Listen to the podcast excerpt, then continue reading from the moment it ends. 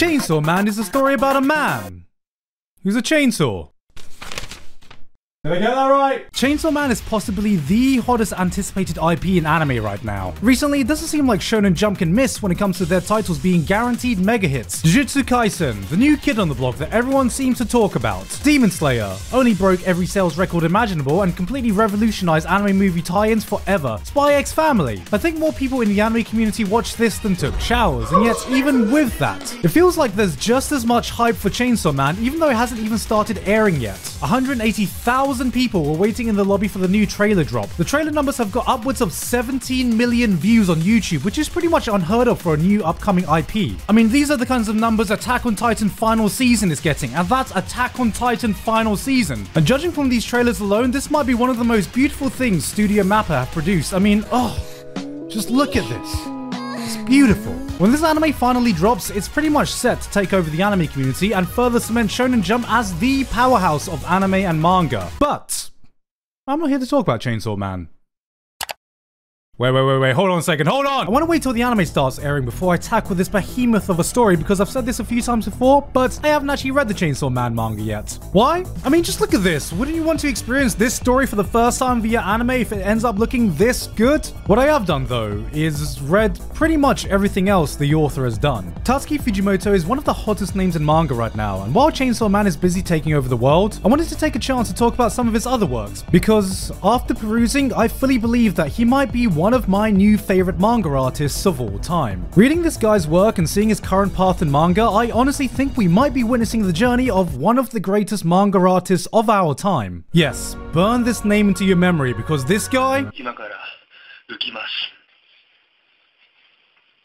could well possibly be the new face of manga. Everything he's touched, without exception, is, in my opinion, worth a read. So if you're looking for something to hold you over from that Chainsaw Man hype, this is the perfect place to look. Let's start with Fire Punch. But before we jump into Fire Punch, I wanted to talk about my friends over at Bokksu, who are today's sponsor. Bokksu is a monthly subscription service that delivers premium Japanese snacks and tea pairings straight from Japan to your door. Each Bokksu features a new theme, providing a gourmet journey through Japan every month. And guys, right now, I'm not gonna lie, Japan is absolutely boiling in the summer heat. But on the bright side, I finally get to go to some summer festivals, which is this month's theme. That's right, you have a chance to have your own Matsuri festival this month, because if there's one thing you need to try out at summer festivals, it's the food and snacks, and Bokksu has got you covered. They're here to curate that experience just for you. You can find out more about Matsuri snacks in a helpful little booklet that comes with each Bokksu along with the best tea pairings to have with it. Now one thing you've got to have at every Matsuri is of course takoyaki, and Bokksu have given us some takoyaki snacks right here. Let's give this a taste, shall we? Oh, that smells like takoyaki. God damn. Oh, this actually tastes so much like takoyaki. What the hell? Oh, we also got ourselves a chocolate sand cookie. Let's have a taste of this one as well. Look at this. I know I'm gonna like this already. Oh, that's a really refreshing snack. That's really good. So, if you want to start your summer festival episode today, click the link in the description and use code GIGGUK15 for $15 off your first purchase. Thank you to Bokksu for sponsoring me today. Back to Fire Punch. Fire Punch is a story about a man who punches things with fire. Fucking nailed it. It's the end of the world. The Earth has frozen over into an ice age, plunging everyone into a never ending winter that has pushed life to the edge. Plants won't grow, animals are dead, and humanity is on the brink of extinction. Thankfully, there have been some humans that have been blessed with superpowers and can perform feats of miracle, like our main character Agni, who's been blessed with the ability to regenerate. Under any other circumstance, this would be his opportunity to be a superhero, but in this barren wasteland, there's only one way his power can be useful as an infinite food source. Arm after arm, he painfully severs his limbs for his sister and village to feast upon so they don't starve to death, even though there's little reason for anyone to keep the will to survive and live on this kind of way. This is how Fire Punch opens up its world and introduces you to the story that you're about to experience. Because one day, after encountering another group of people who find out this village has resorted to cannibalism to survive, another blessed human takes it upon himself to cleanse the entire village with his own powers by burning everyone alive with a flame that cannot be extinguished until the subject is dead. Unfortunately for Agni, this means he's been set ablaze with a flame that will never stop burning him as he regenerates faster than his body can turn to ash. For one whole year, he could do nothing nothing but writhe around in pain, constantly burning to death but unable to ever die. Three years pass until he can slightly move around by chewing his tongue off to distract him from the pain. Five years before he learns to breathe with the pain of the flame searing his lungs upon every breath. And only after eight years of constantly burning is he fully able to adapt to the pain. And the first thing he does is he makes a fist, engulfed in flames, and goes, I'ma punch that motherfucker who did this to me. Yeah, How's that for an origin story? Oh, look at this man with a little spider bite. Was the little spider bite painful? Did it give you a boo boo? Oh, that looks like a painful boo boo. Oh, is the widow baby sad because his parents got shot and now he listens to My Chemical Romance? Widow baby, don't be sad. It's gonna be okay. Fuck that. How about having your friends and family burned alive in front of you only to have your entire existence be in constant searing pain of being scorched to death every moment of your life? Fire Punch takes the superpowered superhuman stories you know and completely flips it on its head. It reshapes and reframes what you think having superpowers would be like by dropping you into one of the most brutal and unforgiving worlds I've seen in manga. You got electric powers? Fantastic! Give me a hammer so I can go around saving the world like Thor, right? Nah, actually, you know what? You can be really useful as a personal battery that people can use to power their homes. Firepower? Brilliant! We're going through an ice age right now, so heat's the one thing humans need. So let's just strap you down so you can become our personal industrial power plant. If you have powers, you're not just a human being, but a natural resource people need to expend in order to survive. And by God, are people going to survive by any means necessary? This is a world without hope, and Fire Punch uses this as a vehicle to dive right into the deep end to showcase some of the worst sides of humanity and the things people will turn to in times of desperation. We've seen stories like this before, but Fujimoto manages to present them in a way that feels fresh and new. It's a dark, deep, introspective story that somehow finds time to make some kick-ass action along the way as well. And even then, he finds his own way to do things. Like, I don't know why in basically every story I've seen with superpowers, there seems to be this unspoken agreement that no more than two people will have exactly the same power. And if two people in the world do meet with the same power, it's just like, oh, hey, you know, I'm like the token fire guy in the story, so I guess we've got to battle to the death and stuff, okay? Fire Punch says, fuck that, let's have a full-on slaughter fest with a room full of Wolverines who can regenerate and see who comes out on top. People here know what kind of powers exist and have adapted fighting styles that play to their strengths and weaknesses of the powers they go up against. To a regenerative, body parts can be a resource, a weapon to be used to give you an advantage. Agni gets impaled, fucking chops his own head off midair so he can regenerate faster and get back in the fight, chucks his arm at someone and sets them on fire. Somehow in this world gone mad, Fire Punch still feels like it's steeped in realism. This is how people would fight, act, and live if shit like this actually happened in the real world. This is a story of nihilism. In a desolate world with little reason to wake up and continue living, where can you even begin to find meaning in life? Was there even one to begin with? Is it possible to find hope in a place of hopelessness? It's also a story of a guy who's been set on fire and punches people. It gives you such a unique feeling reading it because there is one big distinguishing trait I found with Tatsuki Fujimoto's work. It's it's fucking weird. Within chapter 1, Agni's sister is like, Onii-chan, do you want to repopulate the world with me? And I was like, oh, Fire Punch. I didn't realize this was the kind of fire we were going to be starting with here. But, you know, luckily before she could light the flames off the incest dumpster fire, she just became one. Ayo! One of the characters has an entire arc where they want to make a movie and cast Agni as the main character, which is like, Okay, another person meets a village doctor and he seems like a swell guy. He wants to save all the children and the dogs. Must be a good guy if he cares for dogs. And then out of nowhere, he's just like, so, Wanna fuck my dogs? And that's like some of the more normal plot developments that happen. The second half of Fire Punch is a psychedelic acid trip that goes more off the rails the more pages you turn, and I'm definitely gonna need another video to break this down because I need you guys to know. I can't be the only one to know what it feels like to be on Fujimoto's wild ride. If you think you know the direction this story is gonna take, you're wrong. Every time you think Agni's gonna take one step forward, he takes two steps left and levitates up. This is not the kind of series that will make any kind of sense in the traditional way, but if there's one one thing I will guarantee, you, it's that it'll give you an experience like none that you've ever had before. And that's something I feel emanating out of all of this guy's works. He's someone that takes normal convention and drop kicks it out of the atmosphere. Someone who isn't afraid to throw in some batshit insane things into his work, even if he knows the general audience might not understand it. Fire Punch was a melting pot of raw ideas from a talent that had yet been refined. It is far from the perfect manga, but through the unhinged madness, I could tell that there was something special behind this vision. And I think Fujimoto learned a lot of lessons from this, because his future work would only grow to be more polished while maintaining his unique, insane style. Obviously in Chainsaw Man, but also in his one-shots, namely Look Back and Goodbye Eri.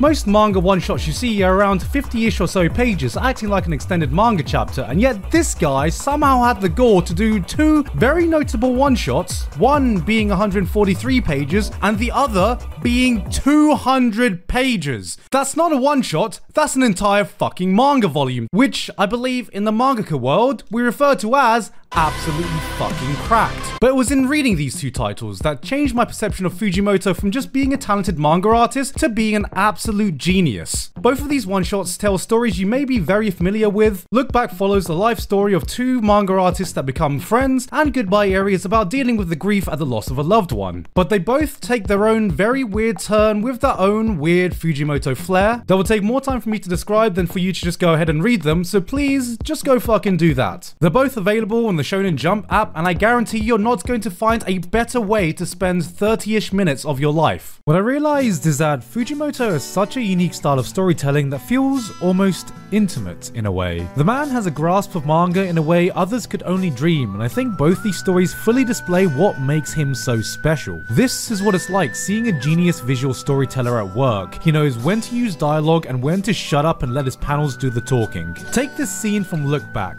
Fujino is just a kid who draws manga for fun. Her comics get published in a 4th grade newsletter and everyone praises her for it. She's talented, they say. She's the best there is, they say. There is no one that could be better than her.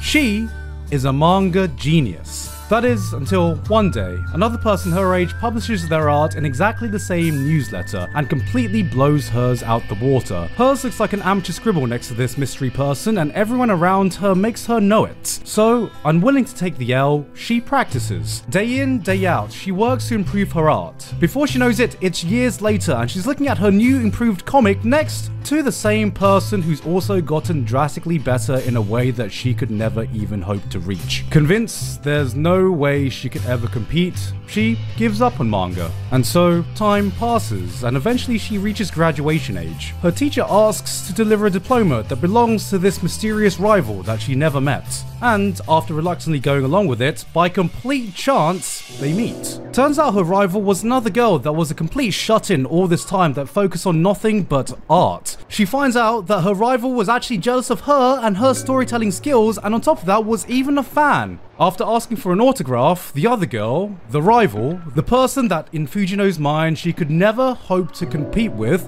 calls her a manga genius. And then, after saying goodbye, all you see her doing is walking away, and you see this, this, this. Then you turn the page, and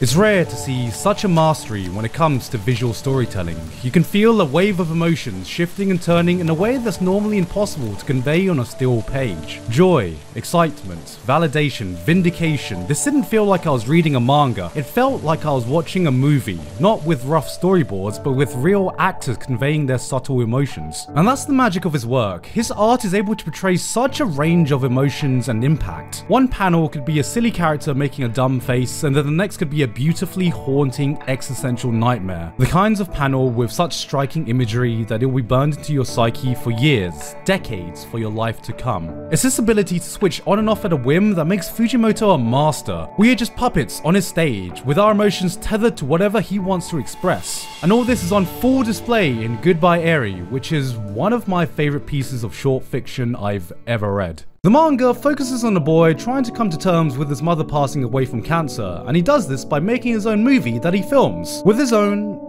very weird and twisted personality. What makes this special isn't just the story that's told, but the way manga is used as a way to tell it. Almost every page in this manga is split into four panels, almost like they are frames from a movie itself, the movie being made in this story. Sometimes we are cutting to different scenes, sometimes it's a behind the scenes shot, and sometimes there are entire double page spreads of almost the exact same panel, just so we can see subtle movement and expression. Which means the few times a page breaks this paneling formula, it impacts you in a new way. I've never really experienced. It hits different, okay? I tried to find another way to say it. There isn't. It just hits fucking different, alright? The narrative takes you on a journey of what you perceive as real, reframing your perception as you continue reading. Right up until the end, it weaves in and out of some perfect blue-esque reality, and we're here to figure out whether we're watching a play or whether we're watching real life unfold. The fourth wall isn't broken. The fourth wall is removed entirely, and we as an audience are wondering if it ever existed in the first place.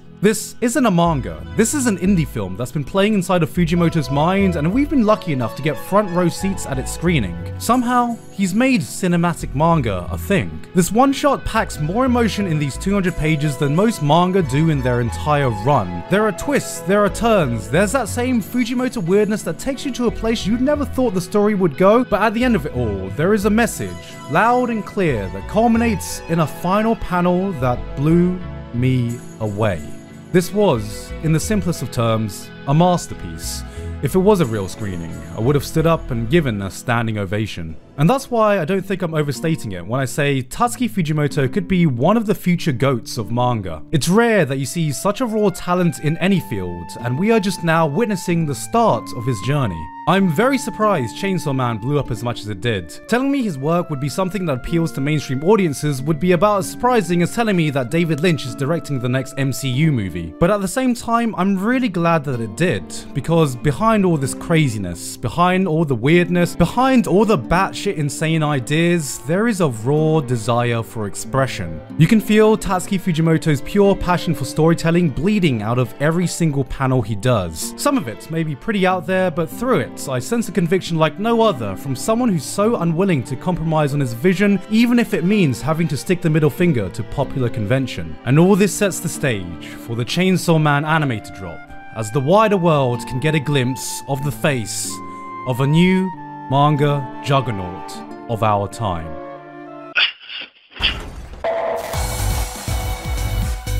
Hey guys, hope you enjoyed that video. I am hype as hell for Chainsaw Man to come out as everyone else is, but I'm gonna wait until it starts airing before I consider making a video on it. But with that said, thank you very much to Alpha Sigma, Basil, Dysfunctional Degenerate, Eliful, Flabberwocky, Ivito, Jeff, Lavados, Payne Patchett, Tony Stark, Watergeist VT, and everyone else my Patreon for helping to support me for this month and making this video possible. Again, if you haven't heard, this might be old news now, but I am going on tour in North America in the month of October and late September. If you want to have a chance to see me and my fellow boys CDawgVA and Joey the Anime Man live, then go to trashtastetour.com to purchase your tickets. We are sold out in a bunch of cities right now, so please take this chance while you still have it. Anyway, though, that's it from me. Not many updates today. I've been Gigguk, and I'll see you all next time.